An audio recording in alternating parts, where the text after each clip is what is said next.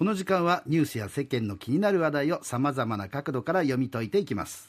筑紫女学園大学教授の吉野義孝さんです。吉野先生おはようございおます。はようございます。おはようございます。さて今日は？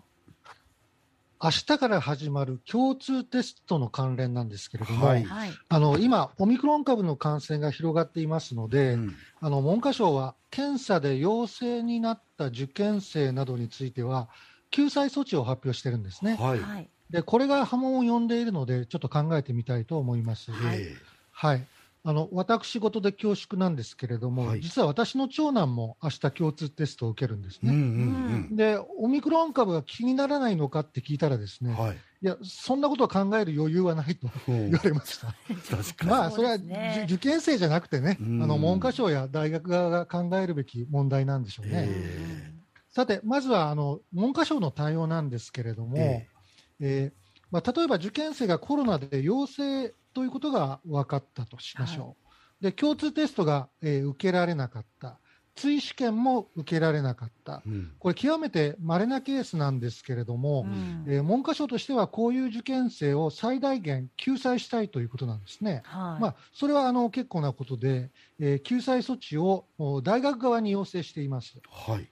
具体的にはですね、えー共通テストではなくて、個別試験などで、えー合否判定することを大学側に求めているんですね。ううんんで順番としてはご存知のように共通テストがあって、はい。えーそれであの個別試験というふうになるんですけれども、今回は、えー個別試験のみで合否を決めるっていうこともあり得るということになります。はい。うん。でこれに戸惑いの声が広がってるんですね。うんうん。あの個別試験の科目、えーまあ、例えば英語と数学、え2科目だけ得意な受験生がいたとしましょう。はいはいでこの受験生は個別試験の一発勝負で高い点数を取る可能性があります。はい一方、共通テスト対策で7科目まんべんなく勉強してきた受験生はう、ん2科目だけの個別試験ではそんなに高い点数が取れないかもしれないですよね。うんそうですね。そうしますと、7科目勉強してきた受験生は、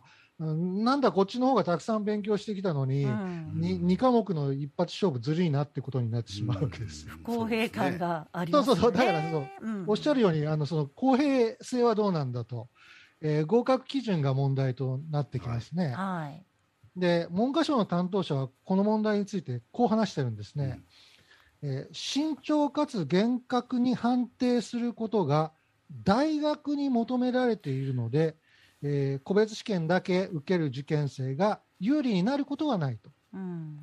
つまり、あの大学に丸投げなんです、これ。あ。だから今、あのうん大学側はあの頭を抱えてると思いますね。ですね。これあれじゃ大学の先生たちって、はい。まあ吉野先生もそうだけど、はい。入試に関わってすごい時間費やすらしいですね。あのまあ採点までも含めてそうです。うん。あのものすごいこれあの業務の負担にもなってるんですけれども、い。やあのちょっと具体的に考えてみますけれども、はい。例えば、えー共通テストと個別試験両方とも7割程度正解だったら合格できる大学があったとしましょう。はいはい。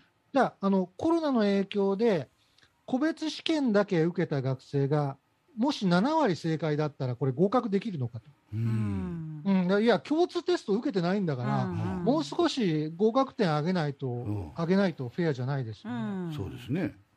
じゃあどれぐらいハードル上げます？いや ?1 割増しで8割正解だったら合格する合格にするのうか。ん。じゃあ8割にした場合は、なんで9割じゃないんですか？うんその数字についてのこ根拠が必要となるんですよ。それを大学にお任せしてるわけそうですか？そうそうそう。だから大体8割でいいよね。まあ大体こんな感じじゃない？っていう感じで決めるわけにいかないんですよ、これ。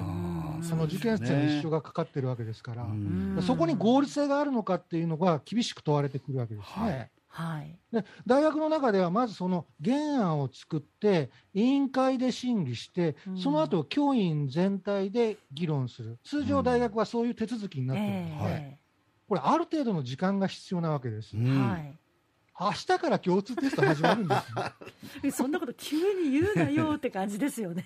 時間がないさあ困ったっていうところでしょうね、うんあのもう一つ言いますとあの個別試験でも、検査で陽性になったために、うんえー追試験などが受けられない場合もあります。これもかなりレアケースですよ。ええでも、でもこれに対してもまあ対策を講じてくれっていうふうに文科省は言ってるわけですうんね。うんでその場合は、えー面接や小論文も含めた選抜を実施してほしいということなんですね。えーうんはい。でこれあの、新しい試験を設けてほしいということになると思うんですね。つまりはね。でも例えばあの小論文ってあの簡単に言いますけれども、これええ準備が必要なんですね。はい。でまず、えー誰が新しい問題を作るのかと、うん。えー一人の教員ばかりが何度も担当しないよううに、ん。調整をしなくちゃいけませんよね。はい。で次に問題を作るといっても、まままずはこの過去問を調べるわけですよ、はい。うん。えー使い回しはできないし。う、ん。でそれと同じ程度の難易度のもので、えーまあ、入学するときに大学側が求めている知識や思考力を試せるような問題にしなくちゃいけない、うん。はいこれ、ものすごく頭をひねるわけですね。これも時間かかりますよね。そうなんですよ。で、問題ができたら、それ複数の教員で、これ何度もチェックしていかなくちゃいけないわけですね。だこれもあの手間がかかるし、時間がかかるはいことなんですね。で本来はこういった作業は、まあ、去年の夏までに終えておかなくてはいけないんですね。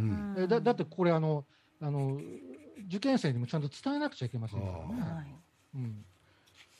で、えーっとまあ、たし確かにオミオミクロン株の感染力っていうのは予想できなかったかもしれないんですけれども、うん。去年の受験シーズンって、第3波の真っ只中でした。はい。はい。だから、今年の冬、感染がさ再拡大するっていうことをですね、はい。全く想定できないわけではないと思いますね。うんうんだからも文科省の対応を見てると、まあ、えー最悪を考えて備えるっていう危機管理は果たしてできていたのかなっていうふうに思いますね。そうですね。ねうん。もうあれですよね。文科省に入るキャリアの人たちのあの基準をもっと上げた方がいいかもしれないですね。入賞する時のね。今ね、あの、なりたいって人がだんだん少なくなってるっていう話もありますしね。いね。